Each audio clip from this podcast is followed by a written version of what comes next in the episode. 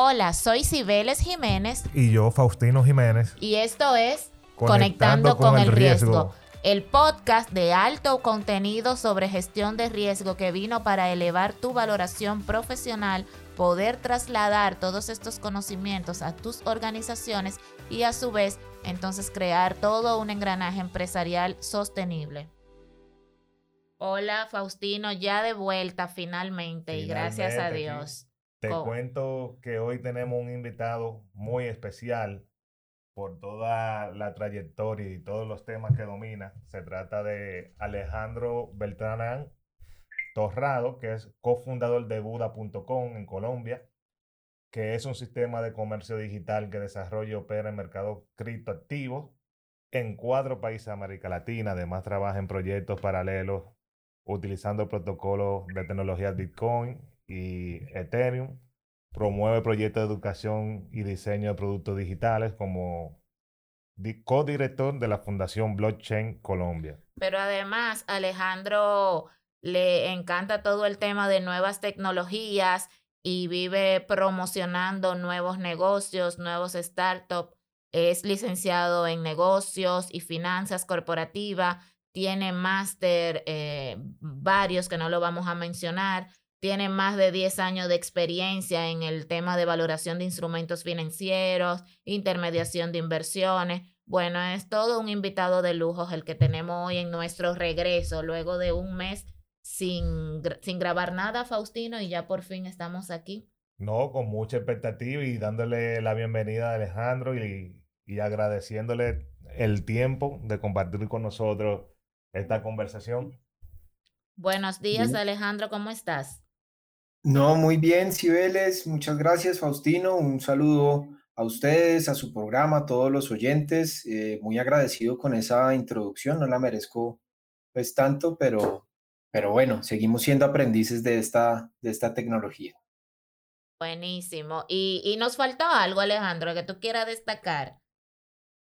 No, nada, me gusta el fútbol y la música. Buenísimo. No más, y me gusta viajar también, sí, para los que les interesa dar un viajecito, de pronto, chévere viajar. Bueno, pues entonces tú tienes las puertas abiertas aquí en República Dominicana, en cualquier momento te esperamos. Delicioso, soñado, soñado ir a República Dominicana a ir a tomarme unas piñas coladas en la playa. Perfecto. Buenísimo. Y un buen ron, Alejandro. Y un buen ron, sí. bueno, Alejandro, tenemos a todo el mundo hablando sobre criptomonedas. Realmente las últimas semanas han sido de muchas noticias. Pero en realidad, ¿tú crees que es el futuro de la emisión monetaria o aún queda mucho por, para hacer esa transición? Bueno, las criptomonedas tienen diferentes características. Son formas de dinero digital, mas no corresponden única y exclusivamente a patrones netamente monetarios, eh, haciendo alusión a monedas de curso legal o de curso forzoso. Entonces, este tipo de instrumentos que se han caracterizado, por lo menos en el caso de Bitcoin, porque hay más de 8.000 representaciones de criptomonedas en, eh, existentes, eh, el, Bitcoin se ha convertido en ese instrumento que quiere conservar el poder adquisitivo de las personas en el tiempo, entendiendo que es un número finito y es un número escaso. Entonces, eh, este, este instrumento se ha convertido en, en la discusión de grandes economistas y grandes gobiernos alrededor si se convierte en un activo de reserva, si puede cumplir con esas funciones de reserva. Y en ese, y en ese caso, cuando hablamos de una discusión sobre un patrón monetario mundial o unificado, creemos que hoy en día Bitcoin eh, no es buen dinero de corto plazo, es decir, la gente no quiere gastar el Bitcoin. ¿Por qué? Porque está pensando que su valor o está esperando que su valor en el tiempo se valorice. Por ende, ¿qué está gastando? Está, ganando, está gastando la moneda de curso legal, aquella que se imprime de forma indefinida e ilimitada y que no tiene o por lo menos no conserva el poder del eh, el, valor adquisitivo en el tiempo, entendiendo que el poder del dinero, el, el dinero pierde valor por dos vías, por la inflación, es decir, por los precios, por la inflación de los precios y por el costo de oportunidad. Y entendiendo esos dos componentes, la gente prefiere gastar su moneda, su moneda de curso legal. Ahora bien, hay una discusión alrededor de la digitalización del dinero, ¿cierto? Y la discusión también alrededor de la desnacionalización del dinero. Es decir, ¿a quién le estamos, eh, a quién estamos delegando esa función de administrar esos recursos? ¿Cierto? Porque si bien en economías como Colombia, por ejemplo, eh, aparentemente en Estados Unidos, que eh, es un debate el hecho de que hayan impreso más del 30% de la base monetaria hoy en día que imprimieron trillones de dólares y representa más del 30%, eso cómo golpea en el largo plazo eh, el ahorro de los inversionistas en dólares. Eh, este tipo de políticas monetarias está gobernada o está dirigida por seres humanos. Y los seres humanos somos déspotas, perezosos, pero sobre todo corruptibles.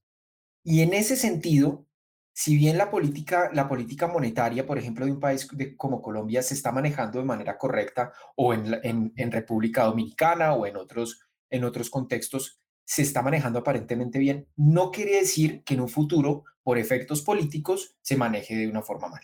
Y un ejemplo de eso es nuestro gran amigo y hermano Venezuela. Venezuela. Venezuela es el el principal ejemplo de que decimos que la política monetaria en sí ha fracasado no por el dinero per se, no por la, estructura del dinero como tal, sino por quién está manejando el dinero. Entonces, en ese, en ese sentido, Bitcoin, Bitcoin viene a dar esa discusión. Es decir, quienes llegamos a Bitcoin nos cuestionamos el sistema tradicional, o por lo menos teníamos una interrogante un cuestionamiento sobre cómo eh, se están manejando las finanzas. Y a partir de eso se viene todo este debate y ahora se viene en el debate de las famosas C, eh, CBDC, que son las Central Banks Digital Currencies, que son los instrumentos que van a comenzar a dar competencia a esta guerra monetaria en la que Bitcoin no tiene nada que ver, sino que va a tener en cuenta un efecto político y económico propio de las monedas de curso legal y en donde yo creo que eh, el yuan va a comenzar a, generar una alta competencia. Eh, ya tenemos cerca de 10 años escuchando mucho, mucho, digamos, muchos temas alrededor de la criptomoneda y quisiera saber tu opinión de los expertos, los economistas que se dedican a estudiar día a día estos temas. ¿Cuál es la tendencia que está ganando? O sea, ¿la criptomoneda es una solución o es un problema adicional? Porque recuerdo cuando estudiaba economía, eh, a Mendel, hace ya 30 años, escribió un artículo sobre, hablando sobre libre movilidad de capitales, libre movilidad de personas, y luego nos encontramos con la Unión Europea, con una moneda única que era el euro. Pero ¿qué pasa? Esas economías tenían diferencias estructurales y fiscales, que al final eh, ha provocado bueno, lo que hemos vivido, esa, esa crisis con impactos diferentes en los países de Europa. Entonces, la criptomoneda pudiese ser una solución a ese, a ese problema, a, a esas diferencias estructurales de países que tienen una moneda única. O sería otro problema adicional para eh, esas autoridades monetarias poder gestionar. Esa es una gran pregunta porque hoy en día el fenómeno que ha traído las criptomonedas en toda la adopción global, lo que ha traído es el gran cuestionamiento de los manejos políticos, fiscales, económicos y monetarios de cada país. E ilustra y, resalta y sale a relucir la gran problemática de las diferencias que tienen los seres humanos en componentes netamente políticos. Y hablamos de componentes netamente soberanos, es decir, cómo yo mantengo mi economía y mi soberanía a partir del dinero. Hay un banquero alemán de la época de 1780 donde dice, dadme el control del dinero que no me importará quién creará las leyes. Y a partir de eso es donde se involucra el efecto político a, a, la problemática sobre el dinero o sobre las monedas de curso legal. Entonces, si la pregunta, digamos, la pregunta tiene diferentes, digamos, unas diferentes eh, vértices o verticales en el proceso. Es si las monedas, de, si las criptomonedas vienen a generar un problema, yo no creo que vengan a generar un problema, sino un, cuestionamiento que va a generar un problema, ¿cierto? Cierto. Un problema de soberanía, ¿cierto? Las criptomonedas per se no son un problema, son una solución al primero, a la falsificación del dinero a la, a la, mm, a la desnaturalización del dinero, al descontrol que tienen los principales gobiernos en, en imprimir dinero y a la solución de integración monetaria mundial, es decir, a ese nuevo orden económico que todos soñamos, que es, oiga, mandarle dinero a una persona sin necesidad de un intermediario y tan fácil como un correo electrónico, creo que eso viene a discutir las criptomonedas hoy en día. Entonces, pero sí es cierto que las criptomonedas vienen a, dar una discusión y una discusión que les va a generar un problema de tipo político.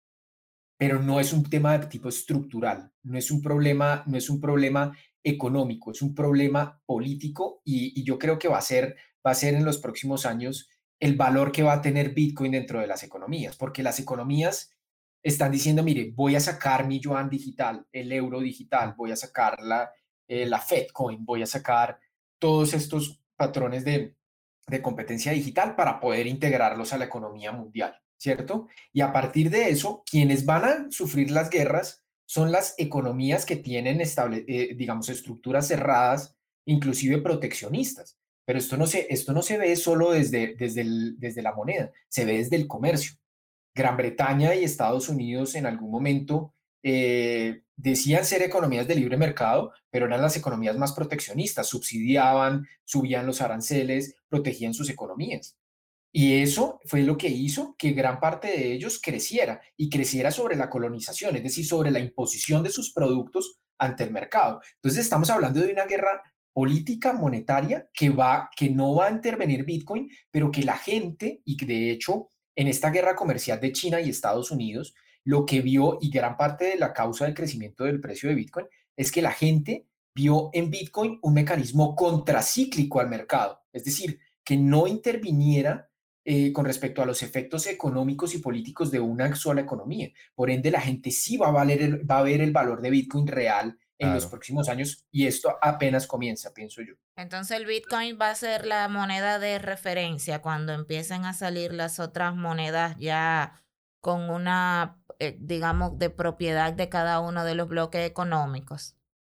No estoy seguro si sea la moneda de referencia, pero sí va a ser por lo menos uno de los principales activos de reserva a nivel mundial, sustituyendo a, o por lo menos en los próximos años se espera que sustituya activos de reserva como el oro, que hoy en día eh, es el activo de reserva más importante en el mundo. Entonces, creo que el Bitcoin tiene la capacidad de sustituir activos de reserva. Más sin embargo, que sea el patrón de referencia a nivel mundial, como les digo, yo creo que Bitcoin como dinero hoy en día no es, no es tan bueno porque la gente no quiere pagar, no quiere gastar sus Bitcoins. ¿Para que yo voy a pagar? O sea, es novedoso pagar en un establecimiento de comercio con Bitcoin. sin embargo, no, no es estratégica financieramente, no es bueno gastar sus Bitcoins hoy en día. Hay que gastar otro tipo de dinero, sí, y la gente se da cuenta que puede crear dinero digital pero dinero digital existen desde hace mucho tiempo. O sea, las millas son formas de dinero digital, eh, los likes son formas de dinero digital. Ya hoy en día se pueden materializar y se pueden cuantificar los likes en un, en un mercado. Entonces, de, los cigarrillos en la guerra eran representaciones de dinero, no digital, pero eran representaciones de dinero. Entonces, la gente hoy en día se dio cuenta que puede hacer dinero digital, que el dinero digital, su dinero digital, lo que usted creó, tenga valor eso es lo que es, está cuestionado hoy en día. En así es. Y yo te pregunto, Alejandro, en base a ese comentario que tú acabas de hacer, eh, muchos bancos centrales se han pronunciado advirtiendo de que las criptomonedas en general no cuentan con, con, el respaldo de esos bancos centrales o con una protección legal de quien, de quien decida invertir en ellos. Y, pero tú me acabas de decir todo un análisis económico y de integración y de cómo hoy en día se está aceptando el Bitcoin como algo natural. Entonces, ¿cómo, cómo se logra eh, confluir con esas dos ideas? ¿Cómo los criptoactivos se integran en el sector financiero, en el, en el engranaje económico de cualquier país? Bueno, yo quisiera partir un poco desde la existencia de Internet, ¿no? Internet existe desde el año 1969. El primer protocolo creado fue ARPANET. Y a partir de eso, a partir ARPANET se convierte en esa estructura que le da vida tanto a la interacción social, comercial, económica, cultural, ambiental y hoy en día monetaria incluyendo las criptomonedas. Es decir, creamos naciones en Internet a partir de navegadores de información, de redes sociales. Es decir, ya hay una interacción 100% digital e Internet debía tener su propio dinero, ¿cierto? ¿Por qué? Porque hay una imprecisión con respecto al respaldo de las, de, las monedas. Desde el año 1971 en Estados Unidos y en todas las economías y en el año 1931 Gran Bretaña eh, dejó de respaldar el dinero en commodities como el oro, ¿cierto? A partir del 71 el gobierno Nixon dice, no vamos a respaldar más el dinero en oro, el dinero va a tener un componente fiduciario, es decir, fiduciario, llámese de fe, de, de confianza. Vamos, el dinero va a confiar, va a gozar de la confianza de su uso. Sin embargo, si yo voy al, Banco de la República o a algún banco central a cambiar mi billetico por oro, pues me van a decir, oiga, no, ¿cómo así? Hace 50 años, pues ya no tenemos esa, esa estructura, ¿cierto? Entonces, los respaldos de las monedas responden al deseo de los individuos, es decir, el dinero como tal responde al deseo de los individuos, ¿cierto? ¿Y qué pasa? El efecto o el patrón monetario del dólar responde a un efecto político y militar y económico que desde 1949 con el Plan Marshall comienza a vislumbrarse el poder económico de Estados Unidos en el mundo, a partir de los programas de salvamento de los países que fueron eh, afectados por la Segunda Guerra Mundial. Y a partir de eso es donde dicen, mire, la libra esterlina antes, que era la, la, el patrón de referencia a nivel mundial, pues el, el dólar apenas lleva 60 años, ¿cierto? Más o menos, mal, mal calculados, ¿cierto? Mal calculados 60, 70 años. Y ese patrón monetario, ese patrón monetario cíclicamente podría cambiar. Sin embargo, no responde a lógicas o a teorías económicas lógicas dentro del, dentro del proceso, entendiéndose que la economía, la economía tiene corrientes teóricas, más no leyes, leyes como la física, ¿cierto? Entonces, el dinero como tal responde a ese, a, ese, a ese esquema. Entonces, al decir que hay un respaldo, realmente hay un respaldo propio del consumo, de la economía, de que es una economía aparentemente próspera, es una economía que se impone frente, frente a las demás, pero no responde a un, a un elemento eh, lógico dentro, dentro del proceso. Tal es así que, por como les digo, una economía como Venezuela tan próspera en los años 90 y en los años 80, hoy en día los, los billetes, los bolívares, hacen origamis con los billetes. Sí, sí. Porque no valen nada, ¿cierto? Entonces, ¿qué, qué, qué entendemos por el, por, el, por el dinero, por el valor del dinero? ¿Cierto? Y si yo voy, por ejemplo, con mis pesitos colombianos a Estados Unidos o a otro país, pues si yo voy a querer pagar algo, pues tampoco me lo van a, no lo van a aceptar. Pero tú puedes ir a una casa de cambio y recibir dólares, pero ahora mismo, en buena teoría, tú no, no puedes ir a ninguna entidad financiera regulada con tus criptoactivos a que te den moneda de circulación local de donde lo hagas el cambio. Y eso es, eso es lo mágico porque hoy en día Bitcoin te lo aceptan en todo el mundo y tú puedes ir a una plataforma P2P, puedes ir a un exchange o puedes intercambiar a través de una wallet con una persona tus Bitcoins por moneda local. Entonces ahí es, que yo, ahí es que yo digo, los bancos, eh, los gobernadores, cuando lo ponen a, a dar esos mensajes, entonces no son mensajes fiables, son, estamos apostando a la, a la doble moral económica. Yo creo, que más, que más que doble moral, yo, yo entiendo que hay, hay ciertos temores, hay ciertos temores y hay un proceso de entendimiento y comprensión de la tecnología. Entonces, al final, que la labor del Estado, la, la labor del Estado es una labor institucional, es decir, tienen que proteger supuestamente eh, su soberanía y la soberanía monetaria. Entonces, ante eso, ¿qué pasa? ¿Cuál es la primera reacción de un gobierno al ver que alguien está creando dinero sin control, sin control de, de, la parte institucional? Pues evidentemente va a reaccionar de forma negativa. Además, porque, por ejemplo, nuestras economías, por ejemplo, economías emergentes como las latinoamericanas, tenemos lo que llama un abogado muy, muy reconocido acá en Colombia, tenemos costumbres románico-germánicas. ¿Eso qué quiere decir? Que estamos acostumbrados a que todo lo regulado es bueno y lo no regulado es malo. Ojo, no regulado no quiere decir que oh, sea ilegal. Claro. Simplemente hay un marco normativo claro para eso. O, no regulado por una autoridad digamos, de un país, porque es regulado por el propio sistema en que funciona. Exacto, nosotros nos quejamos mucho que el Estado, que los políticos, que son, que roban plata y todo eso, pero al momento de confiar en alguien, nos toca confiar en el Estado como única entidad que nos dice que está bien y que está mal. Y ahí hay una discusión ya que trasciende el dinero y, y, se va desde el lado social y desde el lado. Alejandro, hemos tocado una, un tema interesante y lo hemos abordado de una, digamos, una, desde, desde una óptica que no es generalmente la que se tocan en los programas de opinión, que es la doble moral, el rol también del regulador, de las autoridades de un país.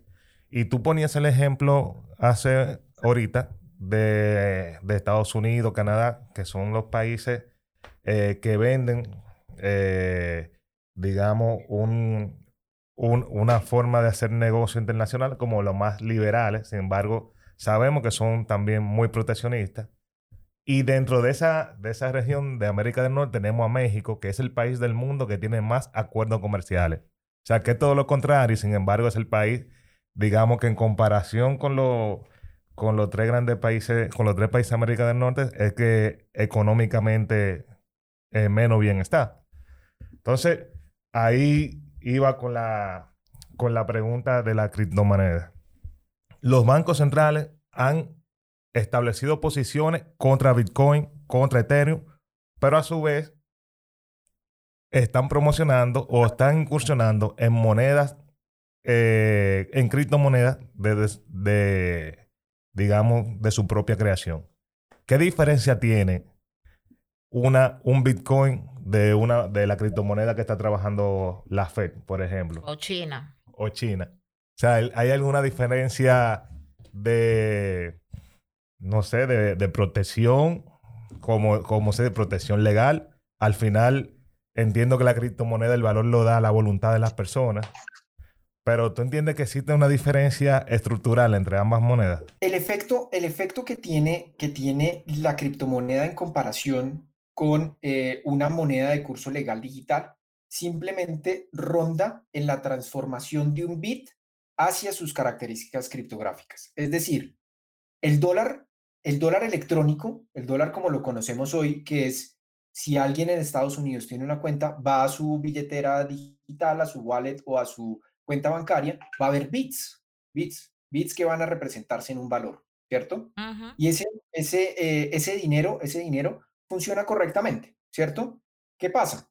Un, un sistema, un sistema digital mm, eh, no va a hacer que el dólar cambie directamente, que sus características criptográficas o sus características tecnológicas tengan alguna diferencia para optimizar la infraestructura de la Reserva Federal o o generar mecanismos mucho más seguros para el usuario, no va a ser que el dólar cambie su valor en el tiempo. Por el contrario, simplemente lo que va a afianzar o lo que va a tratar de integrar son sistemas que tecnológicamente puedan ser intercambiables de forma muy, muy rápida.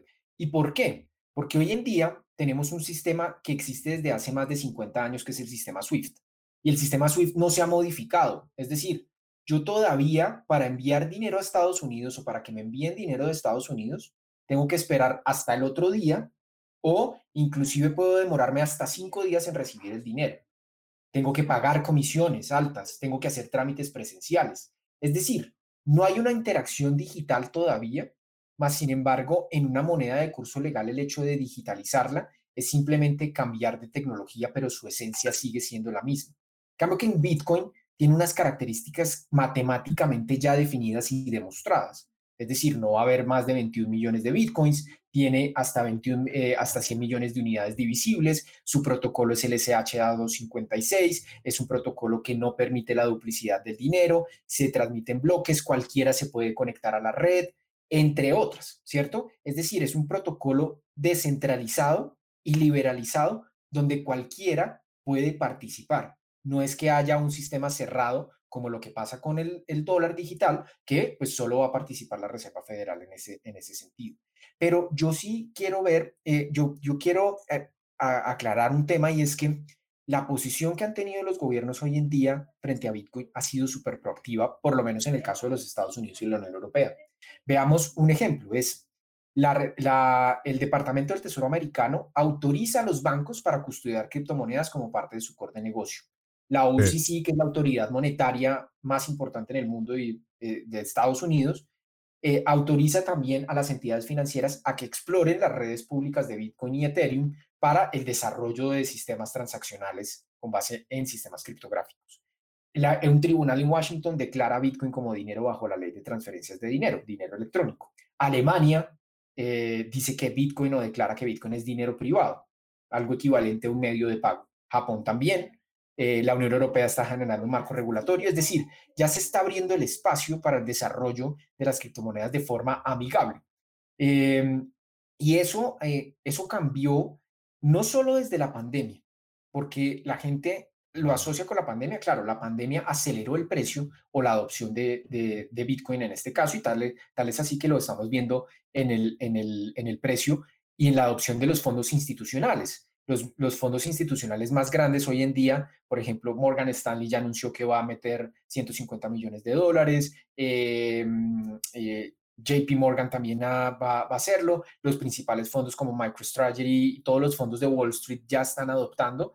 Eh, y esto responde un poco a, este, a que este activo que es contracíclico va a permitir el resguardo de sus recursos ante eventuales guerras comerciales. Y los vimos desde, desde los antecedentes que tenemos con la guerra comercial de China y Estados Unidos. Guerras tecnológicas, guerras tecnológicas que llevaron a muchos inversionistas de Wall Street a decir, oiga, tenemos que buscar un mecanismo que no dependa de nuestras economías, porque aquí va a haber alguna destrucción de tipo tecnológico y tal es así que restringieron, hicieron restricciones a Huawei, eh, Google, todo esto, todos estos esquemas. Y esto, y, y ustedes saben que hoy en día ya las empresas de mayor capitalización de mercado en el mundo ya no son empresas industriales, ya no vemos a un Johnson y Johnson, a una petrolera, a un banco, no, vemos a las Big Techs. A la Big Tech.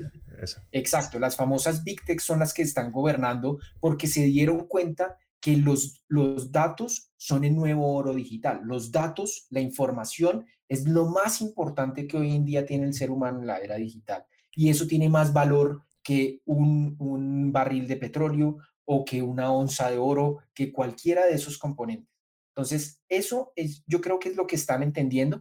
Y, y, volviendo como al tema de las monedas, creo que no, hay, no va a haber ninguna diferencia más allá de eh, buscar mecanismos criptográficos de alta competencia para poder masificar el uso de sus monedas. Y eso es lo que va a hacer el yuan. El yuan viene con una apuesta de, oiga, vamos a dejar que todo el mundo agarre el yuan, ¿cierto? Pero eso es un mecanismo peligroso. O sea, es un mecanismo como es bueno en, de forma inclusiva, es decir, pues en nuestras en, economías como la China y, y los Estados Unidos no hay problemas de inclusión financiera, puesto que ya tienes mecanismos de inclusión digital, ¿cierto? Pero en economías como las emergentes que dependen del efectivo todavía, por ejemplo, economías como latinoamericana, en el caso de Colombia, 9 de cada 10 personas usa efectivo como medio de pago.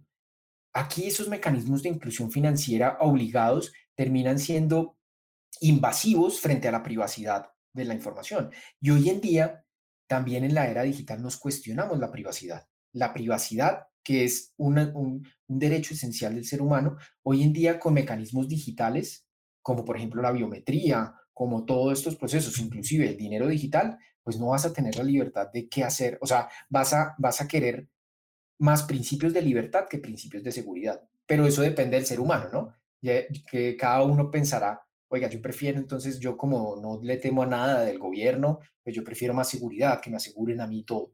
Pero otros pensamos, otros pensamos, otros tenemos otro tipo de concepto, un concepto más de libertad, más de privacidad, porque hoy en día, por ejemplo, yo no tengo redes sociales casi, o sea, tengo Twitter porque porque pues obviamente ahí promociono temas de Buda y los temas cripto. Pero yo no tengo redes sociales porque las redes sociales están eh, invadiendo mi espacio privado, están controlando mis datos. Sí, es una forma de verlo, pero también tú te enteras, tiene un montón de información, puedes comparar a la hora de comprar cualquier producto, tiene una variedad de comentarios, de feedback que te permite comparar, te llega la publicidad eh, más personalizada. Y hay personas que a lo mejor eso no, se lo encuentran tan malo. Y eso es obviamente usando su información en todo este ecosistema digital.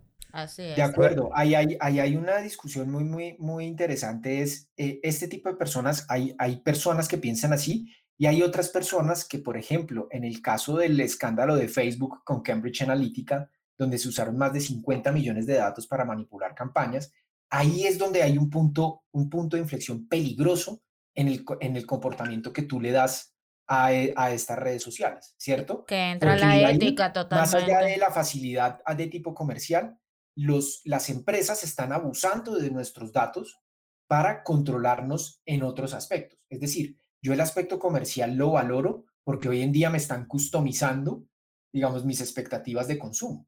Pero cuando ya me voy a un factor político, imagínense que alguien de forma perversa controle mis datos para yo votar a, favor de él y que al final esto se genere un caos. Y esto está pasando en todas las economías. Están los comportamientos en los datos de las redes sociales es lo más peligroso, lo más, lo más delicado que pueden hacer o que pueden usar. Mira, Alejandro, y entrando de lleno ya a lo que es conectando con el riesgo, eh, sabemos todos los riesgos asociados a los criptoactivos.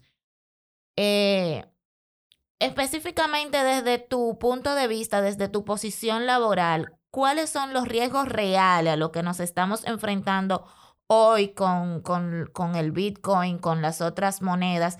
Y te lo pregunto porque si buscamos literatura sobre riesgo de, de criptoactivos, pues encontramos todos los riesgos. Pero, pero día a día esto se va transformando, esto va evolucionando. Ya tú nos has dado muchísima información de, de, las perspectivas con, con, este tema. Entonces, realmente al día de hoy, ¿qué riesgo nosotros podemos enfrentar cuando manejamos estos, eh, eh, estos criptoactivos? Bueno, uno de los principales riesgos que se manejan los criptoactivos es el riesgo de mercado. Es decir, los precios atados al Bitcoin o a otras criptomonedas son de alta fluctuación, es decir, son instrumentos que al igual que los instrumentos de renta variable en los mercados tradicionales, son atados por oferta y demanda. Y pues como ustedes han visto, Bitcoin tiene una fluctuación bastante alta en el mercado. Sin embargo, eh, esas fluctuaciones, quienes estamos en Bitcoin ya estamos acostumbrados a tener el estómago para aguantar inclusive caídas de hasta el 83% de su valor, ¿cierto? Ese, ese, ese, esa fluctuación o el precio de mercado es lo que tienen que tener en cuenta las personas que van a acceder a, Bitcoin como un instrumento netamente de inversión. Y si lo vemos no, como, no, no como un inversor persona física, que, que sí hay que hacer estómago, como tú acabas de decir, pero quizás ya viéndolo de manera más estructural, un intermediario de Bitcoin, una, una empresa que, que ya sabemos que muchísimos commodities hoy se cotizan en criptoactivos, ¿cómo puede gestionar ese riesgo? Bueno, el riesgo, eh, el riesgo de mercado se gestiona alrededor de la estructuración y concentración de los portafolios de inversión. Una de las cosas que, por ejemplo, en mi, eh, cuando yo trabajaba en bolsa, eh, lo que hacía era diagnosticar, hacer un diagnóstico del, cliente bajo tres componentes. El primero es el monto de la inversión, es decir, dependiendo del monto hay diferentes instrumentos de inversión. El perfil de riesgo, es decir, si esta persona es de perfil conservador, moderado o arriesgado. Y el horizonte eh, de esa inversión, puesto que en las criptomonedas y en los instrumentos de renta variable, pues invertir a un mes eh, genera un componente alto de riesgo. Entonces, las, las inversiones de renta variable de alto riesgo se ven a largo plazo, ¿cierto? O por lo menos se ven a largo plazo. Entonces, ¿cómo gestionar el riesgo de mercado? A través de la no concentración de del riesgo en portafolios de inversión. Es decir, no ponga todos los huevos en la misma canasta de forma popular y eh, las inversiones en Bitcoin, mientras usted conoce cómo es el activo, porque la idea también es entender en qué consiste el activo. Yo no invertiría en un activo que no entiendo, ¿cierto?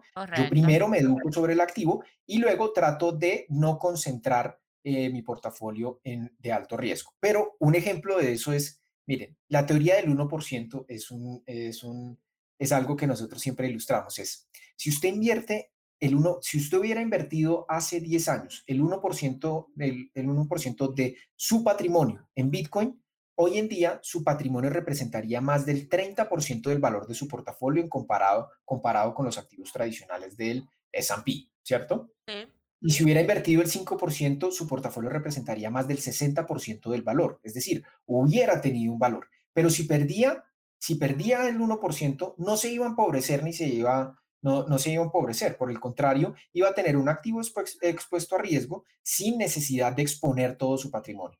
Entonces, la idea es exponer en activos de riesgo porcentajes de su patrimonio que no vaya a comprometer en el corto plazo, es decir, excedentes de liquidez con los cuales usted no vaya a contar, ni con los que cuente en estos momentos con amplia necesidad de necesitarlos en el corto plazo. Entonces, ese riesgo de mercado se puede gestionar a partir de la no concentración y de distribuir el riesgo de su canasta, ¿cierto? Entonces, ese es el primer riesgo. El otro riesgo es el riesgo operativo, entendiendo que Bitcoin eh, o las criptomonedas son mecanismos de autogestión. Como el correo electrónico, tienes que gestionar bien tus claves, tienes que tener dobles factores de autenticación, tienes que tener elementos o claves altamente seguras para poder gestionarlo, porque estás gestionando dinero y al final pues lo estás autogestionando tú. Y para eso hay diferentes componentes de seguridad que te muestran las billeteras, que te muestran los exchanges, que te muestran otras plataformas de intercambio. Entonces, el riesgo operativo se puede gestionar a través de claves robustas de dobles factores de autenticación y de, obviamente, de billeteras que en sus características criptográficas no representen una amenaza alrededor de la seguridad informática y de los activos sin información. Y lo tercero es el riesgo asociado al lavado de activos y financiación del terrorismo. No podemos desconocer que porque las criptomonedas vienen a generar mecanismos, mecanismos incluyentes y disruptivos e innovación financiera, no quieren decir que estén no estén expuestos a, a lavado de activos y financiación del terrorismo. No obstante, si lo vamos a ver desde un contexto, desde un contexto estadístico, Tan solo el 0.66% de las operaciones con Bitcoin han estado asociadas a ilícito. ¿Por qué? Porque el mecanismo digital, si bien, es, si bien es complejo en Bitcoin trazarlo, no quiere decir que sea imposible. Las transacciones con Bitcoin son pseudoanónimas. ¿Qué quiere decir? Que hay un mecanismo público transaccional que nos permite ver la transacción, mas sin embargo no sabemos exactamente de quién es. Precisamente por eso se ha prestado, perdón Alejandro, se ha prestado al tema de, de los ciberataques. Si tú te pones a ver todos los ciberataques que han ocurrido en los últimos meses, que, que otro tema es que se han incrementado, se han duplicado, pero bueno, todos eh, eh, exigen como rescate eh, criptoactivos. Entonces es una de las principales críticas, es uno de los principales riesgos y cómo ustedes que están metidos en ese mundo pueden mitigar eh, eh, ese efecto que al final es un tema reputacional para todo el que, el que está en ese mundo. Claro, sin duda. lo que mencionas es muy importante porque hoy en día ya existen herramientas de analítica que asocian direcciones y trazan las direcciones asociadas a darknets, a deep webs, o a direcciones asociadas a estafas o fraudes. Hay cuatro herramientas, por ejemplo, de analítica que conozco hoy en día, que son herramientas diseñadas por sistemas de inteligencia como el FBI, como la DEA, como todos los sistemas de inteligencia de, países, de, países que manejan este tipo de, de operaciones. Y estas cuatro herramientas lo que permiten es mitigar esos, esos, esos componentes propios de, la trazabilidad y alimentan analítica de datos para, para asociar una dirección de criptomonedas a una dirección que, tenga algún tipo de operación o un reporte de operación sospechosa e inusual, ¿cierto? Por ejemplo, en el caso de, les doy un ejemplo, les doy un ejemplo claro. A Bitfinex, una de las plataformas de intercambio más grandes en el mundo en 2017, fue hackeada por más de 65 millones de dólares, ¿cierto? Sí. Al año y medio, al año y medio, después de, este, después de toda esta trayectoria eh, y darle trazabilidad a las operaciones, lograron aprender a esas personas en Rumania y recuperar sus fondos, ¿cierto? Es decir, el mecanismo digital es completamente trazable en el, en el tiempo. Y estas herramientas de analítica nos permiten identificar qué sitios están siendo riesgosos y que yo, por ejemplo, Buda.com, que yo uso mi infraestructura y que de pronto tenga algún tipo de alerta, pueda registrar algún tipo de alerta de la proveniencia y origen de unos recursos que puedan estar asociadas, o que si yo estoy enviando recursos a, un, a una dirección, esa dirección ya eh, eh, esté plenamente identificada como una dirección netamente sospechosa. Y claro, que nacen, nacen diariamente direcciones de depósito que puedan estar vinculadas a ilícitos o lícitos también. pero eso se puede gestionar desde el mecanismo digital, que hoy en día en el mundo físico no se puede. Es decir, el, el vehículo más anónimo es el efectivo. Así si es. Yo Así fuera un es. criminal, si yo fuera un criminal, pues yo preferiría como narcotraficante seguir con mis submarinos mandando los dólares como siempre se hace. No, no, quiero, no quiero invitar a la, a los, a, a la No, criminalidad. no, pero qued- quedó claro el mensaje. Alejandro, tú sabes que me llama mucho la atención que todos esos eh, casos que vemos de eh, vinculados a Bitcoin o a cualquier otra moneda, ya sea de secuestros de intermediarios de Bitcoin, ya sea eh, ciberataques donde piden rescates de Bitcoin, solamente nos quedamos con la expectativa o la adrenalina que crea la noticia en el momento, pero nunca vemos o nadie le da seguimiento o no se publica el seguimiento de, ese, de esos eventos y cómo finalizan. Entonces, ¿qué, ¿qué tú me puedes decir sobre eso? ¿Eso es así? ¿Nadie le da seguimiento o no se publican porque el desenlace nunca es el, el más eh, halagüeño para todos, envuelve mucho riesgo reputacional o qué es lo que pasa con eso? La nueva, Pues yo- moda- la nueva yo- modalidad yo de veo- secuestro de datos. Bueno, hay algo que yo denomino el sensacionalismo mediático. ¿Y qué quiere decir? El sensacionalismo mediático es cómo buscar que la noticia genere clics para que la gente se atraiga sobre la noticia. Y cuando hablamos de temas de criminalidad, hoy en día ya no nos sorprende que los criminales usen monedas de curso legal para sus transacciones. ¿Por qué? Porque es lo más habitual. Es decir, yo voy a intercambiar, voy a comprar, si voy a comprar drogas, obviamente yo no compro drogas para hacer la aclaración, pero eh, eh, si yo voy a comprar drogas, pues lo voy a hacer con los dólares, voy a ir con mis billetes y le voy a hacer una transacción, lo mismo con mis pesos colombianos voy a hacer, ¿cierto? Ujú. Pero entonces vamos a hacer dos comparativos de noticias, es decir, la noticia que hay en una transacción ilícita con, con monedas de curso legal y la, la transacción ilícita con Bitcoin, ¿cierto? Lo que genera más clics en estos momentos por atracción mediática es La la de del Bitcoin, Bitcoin, sí, porque es bastante totalmente. novedoso el modus operandi de cómo se utilizan las criptomonedas para transacciones ilícitas.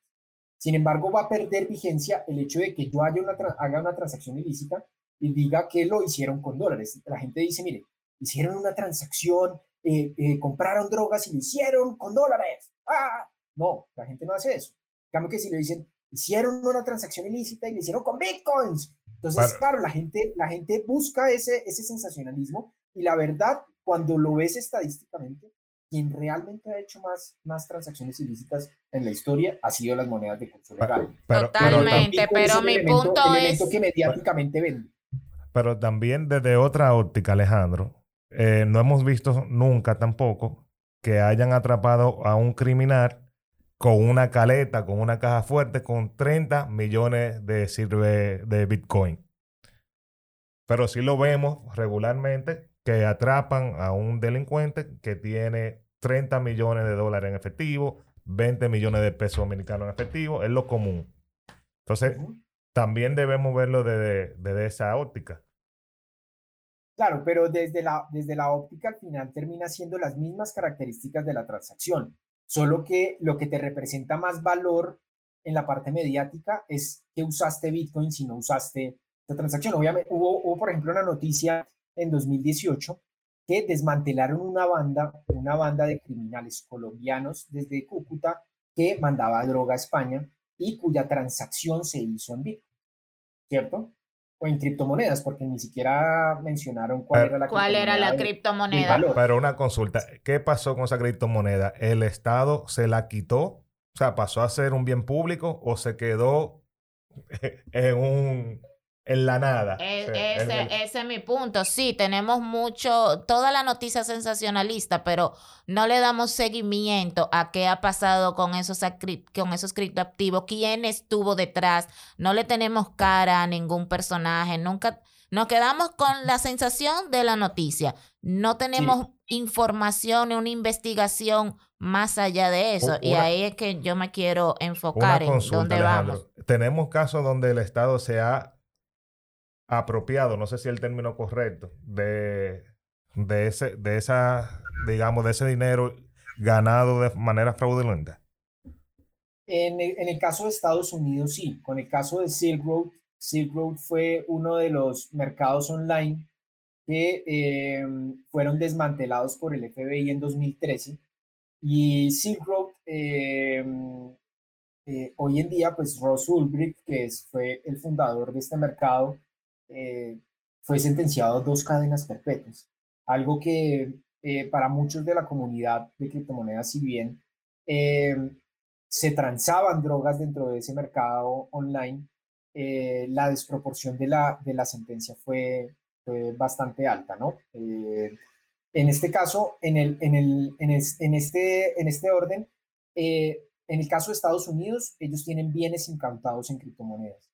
No sé en los otros gobiernos. En los otros gobiernos no, no tengo ningún dato de que, por ejemplo, el gobierno colombiano o algún gobierno latinoamericano haya incautado direcciones de depósito y que esas direcciones de depósito eh, estén en su, en su poder con sus, porque al final, pues, quien tiene el poder de esos, de esos bitcoins es quien tiene la clave privada.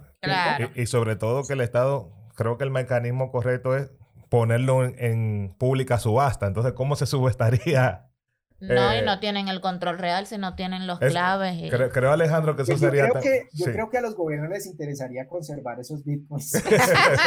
bueno, con, la... Como va el bitcoin que lleva, creo que un 800% de crecimiento en el último año. Eh, pues pasamos de un Bitcoin en 2020 rondando los 7 mil dólares a comienzos de enero y va en 63 mil. Va a 63 mil dólares, una locura. Alejandro, ¿cuál es el papel de las stablecoins? Y ya vamos casi cerrando nuestra super conversación de hoy. Bueno, las stablecoins son eh, tokens colateralizados con activos, con, con cualquier tipo de instrumento, llámese una moneda de curso legal o llámese un commodity u otro tipo de, activo. Entonces lo que hace es eh, tokenizar, digamos, eh, el, token es una unidad de cuenta digital eh, que criptográficamente está respaldada y ese token replica el movimiento de este instrumento. En este caso, por ejemplo, el dólar, el dólar americano, hay un stablecoin que replica el, el, dólar americano y cada token está respaldado por un instrumento físico, o sea, o por un dólar americano, o por, en el caso, activos subyacentes que repliquen el movimiento de ese, de ese, de ese, de ese token. Entonces me ayuda a mitigar riesgos, ¿cierto? Pues más que todo es, está, como está en el movimiento de una moneda de curso legal, el movimiento de la moneda de curso legal tiende a uno, es decir, tiende a un valor par, a un valor par, ¿cierto? Y ese valor par, en la medida en que se mantenga, pues la gente puede eh, crear mecanismos de intercambio en dólares sin tener realmente los dólares físicos, sino simplemente hacerlo a través de un índice, porque el token se convierte como en un índice que replica el movimiento del, del, activo subyacente. O del activo subyacente. Entonces, las stablecoins eh, representan eh, la posibilidad de que muchos inversionistas de criptomonedas, o por lo menos nacen, nace con esa primera esencia, pero obviamente se replica en otros, en otros instrumentos, o sea, ya hay otros usos, tal es así que los NFTs, los famosos tokens no fungibles, que ahorita se usan para el arte y para el entretenimiento, pues son, digamos, tienen como, como instrumento subyacente, como tecnología subyacente, lo mismo.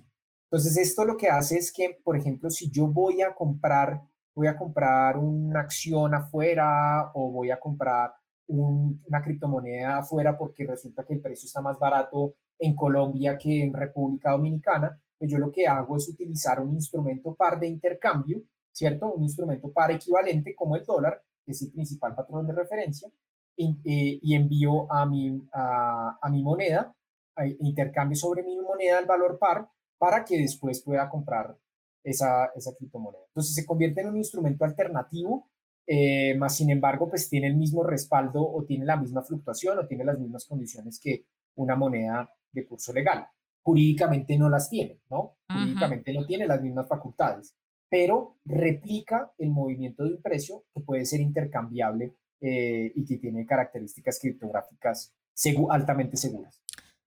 Alejandro, eh, nos quedamos como siempre ávidos de seguir conversando, pero sabes que en este tipo de formato el tiempo es limitado. Nos encantó conversar contigo de verdad nos transmitiste muchísimos conocimientos técnicos, que al final es el objetivo de este medio. No sé si tú quieres eh, dirigir algún mensaje final a nuestra audiencia. También, bueno, agradecerte por, por toda la paciencia, por todo el apoyo que tú nos has dado. Te paso la palabra y luego a Faustino para el cierre. Bueno, no, a ustedes muchas gracias por el espacio en Conectando con el Riesgo. Eh, espero que, la, charla haya sido muy, muy productiva para quienes la, van a oír. Para quienes de pronto no conocen a Buda.com, nos pueden seguir en redes sociales como arroba Buda.com. También está la página de Buda.com.